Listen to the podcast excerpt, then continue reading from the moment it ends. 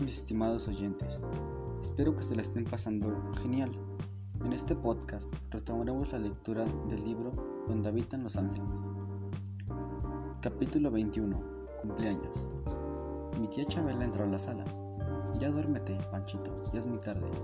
¿No estás cansado? Los primos ya se acostaron. Ahorita, tía. ¿Quieres que te lea un poco para que te dé sueño? No, todavía no me quiero ir a mi cuarto le dije con la vista fija en el teléfono. Mi amor, dijo con cariño y cogió mi mano. Seguramente tu mamita estuvo muy ocupada y no te pudo hablar. Yo retiré la mano y me puse tenso. Mira mi niño, me abrazó. A veces uno no puede hacer todo lo que quiere. Te apuesto a que todo el día estuvo pensando en ti, pero no tuvo ni un ratito libre ni para coger el teléfono. Tú sabes que tu mami tiene mucho trabajo y la interrumpí. Todas las mamás quieren a sus hijos, ¿verdad, tía? Claro que sí, mi amor. La mía también me quiere, ¿verdad? Por supuesto. Aunque se le olvide mi cumpleaños, ¿verdad? Se acercó a mí. No se olvidó, mi cielo. Te aseguro que no. Mira, Panchito, dijo con seriedad. A tu mami le tocó vivir cosas muy difíciles. Cuando se quedó sola, sin tu papá, ella tuvo que salir a trabajar. Tu mami es una mujer muy buena, pero no tiene tiempo para quedarse en la casa contigo como quisiera. Me apreté a ella. Qué bueno que tú sí te puedes quedar conmigo. Te quiero, le dije. En brazos de mi tía me sentía seguro, protegido. Pero cuando estaba en ellos deseaba con todo el alma que fueran los de mi mamá. Quería creer que ella también me extrañaba, que se pasaba el día pensando en mí, como decía mi tía. Pero, ¿por qué no tenía tiempo para hablarme ni para venir a verme de vez en cuando? A veces reflexionaba en ello y sacaba en conclusión que ningún trabajo podía ser tan absorbente como para tener a alguien ocupado las 24 horas del día. Pero como esta idea me entristecía hasta hacerme sentir enfermo, prefería pensar que el trabajo de mi mamá era la excepción. Mi tía me llevó a la cama y se sentó a mi lado. Tía, le dije, ¿crees que ella esté pensando en mí? Seguramente, mi amor, seguramente, me respondió. Ya muy tarde, con su mano entre las mías, el sueño acudió. Al día siguiente, mi tío Tacho, Chucho, Katy y Lupita entraron a mi recámara.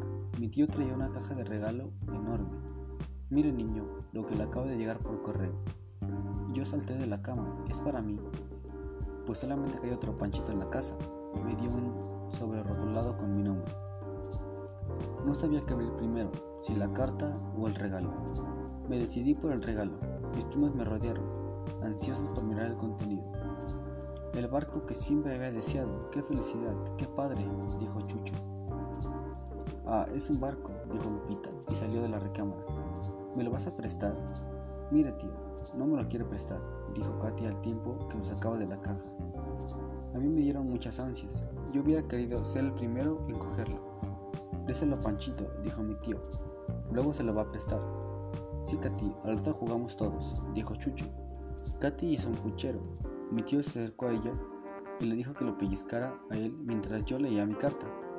La carta era de mi mamá. Me decía que no había olvidado mi cumpleaños, que le había sido imposible llamarme, pero que me quería mucho. Me sentí feliz. Leí esa carta una y otra vez. Siempre que lo hacía, pensaba en lo parecidas que eran la letra de mi mamá y la de mi tío Tacho. Capítulo 22. Mis primos. Las grandes se habían casado y de los chicos solo Chucho, que ya tenía 17, y Katy, que como yo tenía 12, seguían pasando sus vacaciones aquí en San Miguel. Desde luego, de vez en cuando nos volvíamos a reunir todos, ya fuera en una casa de mi abuela o aquí. Tío, ¿usted cree que mis primos ya no nos quieran? Le pregunté un día mientras rociábamos los frutales con un líquido que preparaba mi tía para evitar las plagas. ¿Por qué dice eso, Panchito? Porque ya no vienen. Interrumpió su labor y me dijo con seriedad. El que no vengan no significa que no nos hayan dejado de querer. Le aseguro que sus primos siempre estarán al pendiente de nosotros. Apuesto a que cualquiera de ellos vendría de inmediato si supiera que lo necesitamos. Continuamos apretando los atomizadores durante un buen rato, hasta que externé un asunto que me preocupaba desde hacía tiempo. Tío, ¿Usted cree que la Peque se acuerda de mí? Panchito, me dijo tomándome de los hombros. La Peque ha dejado de venir porque se acaba de casar, pero eso no quiere decir que se la haya olvidado a usted. Ahora ella tiene obligaciones y compromisos que la detienen en su casa. Pero no es por eso que debe usted pensar que ya no lo quiere. Se quedó pensativo. Cuando se enamore, la va a entender. Me abrazó ligeramente mirándome pensativo, y después seguimos esparciendo líquidos sobre los árboles de la huerta. Capítulo 23. Judith. Cuando conocí a Judith, comprendí aquellas palabras. Esa muchacha se había convertido en lo más importante para mí. Quité la fotografía de la peque que tenía en un portarretratos sobre mi buró y puse la de ella. Ten cuidado, Panchito, esa muchacha es mucho mayor que tú. La opinión de mi tía Chabela me tenía sin cuidado. Judith era la perfección hecha mujer y yo estaba enamorado.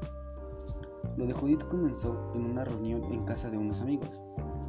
Todo fue verla y quedarme con la boca abierta. Su figura era muy diferente a la de las niñas de mi escuela. Mi timidez le cayó en gracia.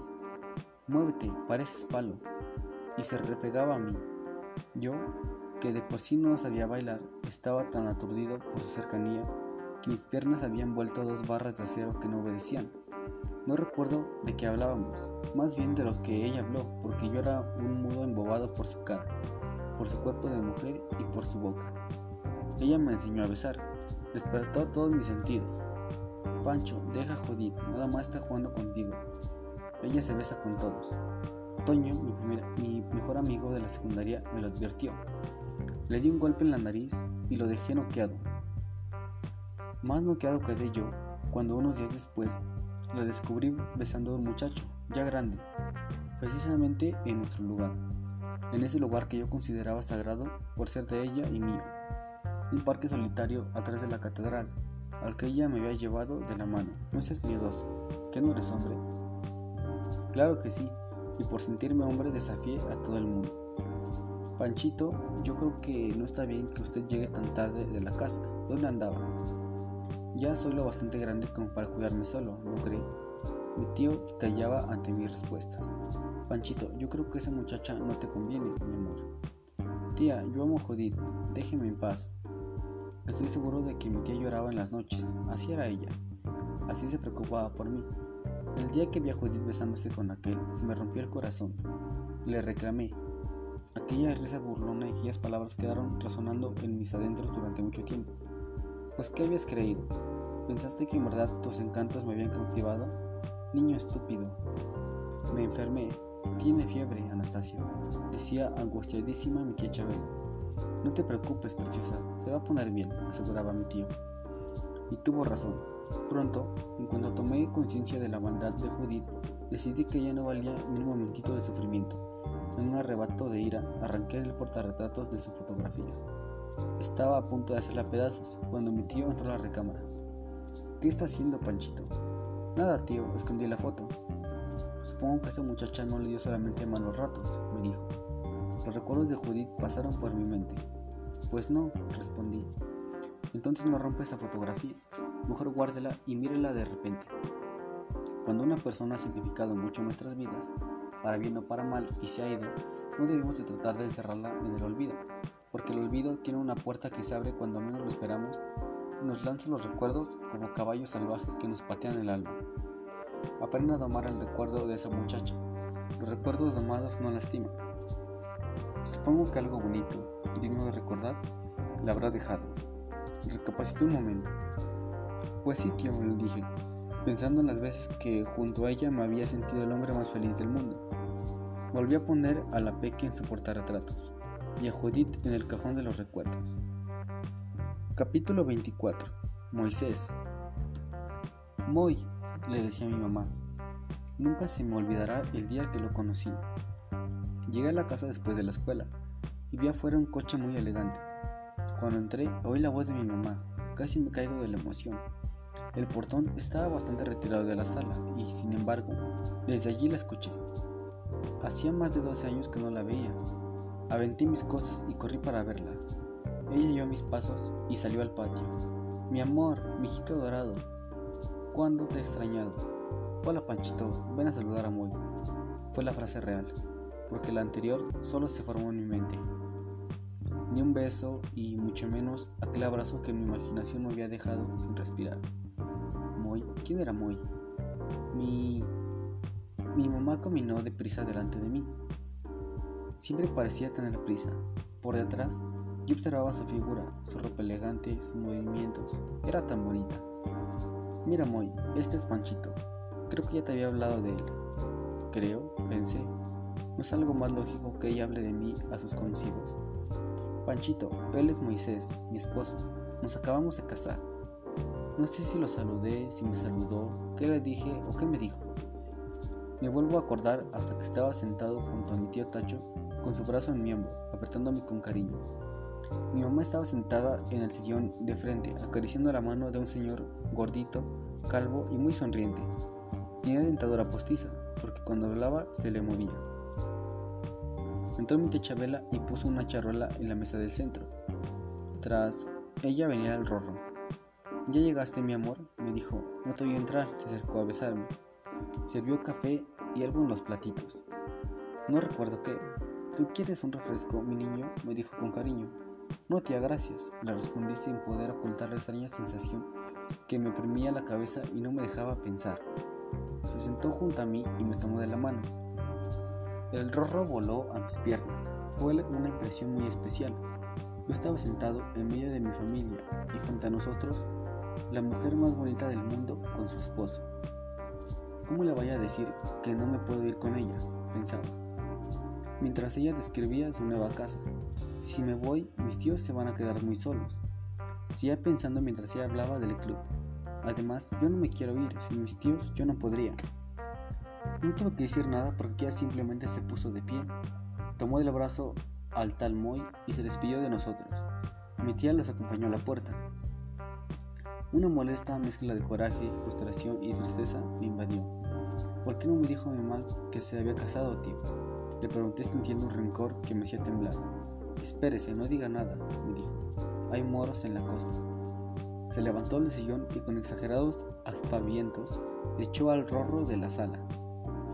Ahora que ese bocaza culminador se ha ido, podemos hablar tranquilos. Se sentó frente a mí. Yo comenzaba a exasperarme. Tío, es muy serio para mí. Y para mí también, Panchito, me tomó, me tomó una mano. Si no le había dicho que su mamá se casó es porque yo tampoco lo sabía. Para nosotros también fue una sorpresa. Su respuesta me asombró. ¿De veras no lo sabían? Desde luego que no, me dijo. ¿Usted cree que si hubiésemos estado enterados se lo habríamos ocultado? Reflexioné un momento y respondí, no, creo que no. La gran tristeza que enseguida me invadió casi me aplasta. Tío, ¿por qué es así mi mamá? Tuve que hacer un gran esfuerzo para que mis palabras no sonaran a alaridos. Mire, Panchito, me dijo, eso creo que nunca lo sabremos. Lo único que puedo decirle es que las personas que amamos hay que respetarlas tal y como son, con sus cualidades y sus defectos. Me quedé pensativo y después de un buen tiempo le dije, ¿sabe qué, tío? ¿Qué cosa? me respondió. Deseé que me pidiera que fuera con ella, pero a la vez sentí miedo y no podría alejarme de ustedes. Sus ojos se humedecieron y me abrazó con fuerza. Por encima de su hombro y a mi tía nos observaba desde la puerta y también lloraba. Esto es todo durante este podcast, mis estimados oyentes. Que sigan teniendo un excelente día. Hasta la próxima.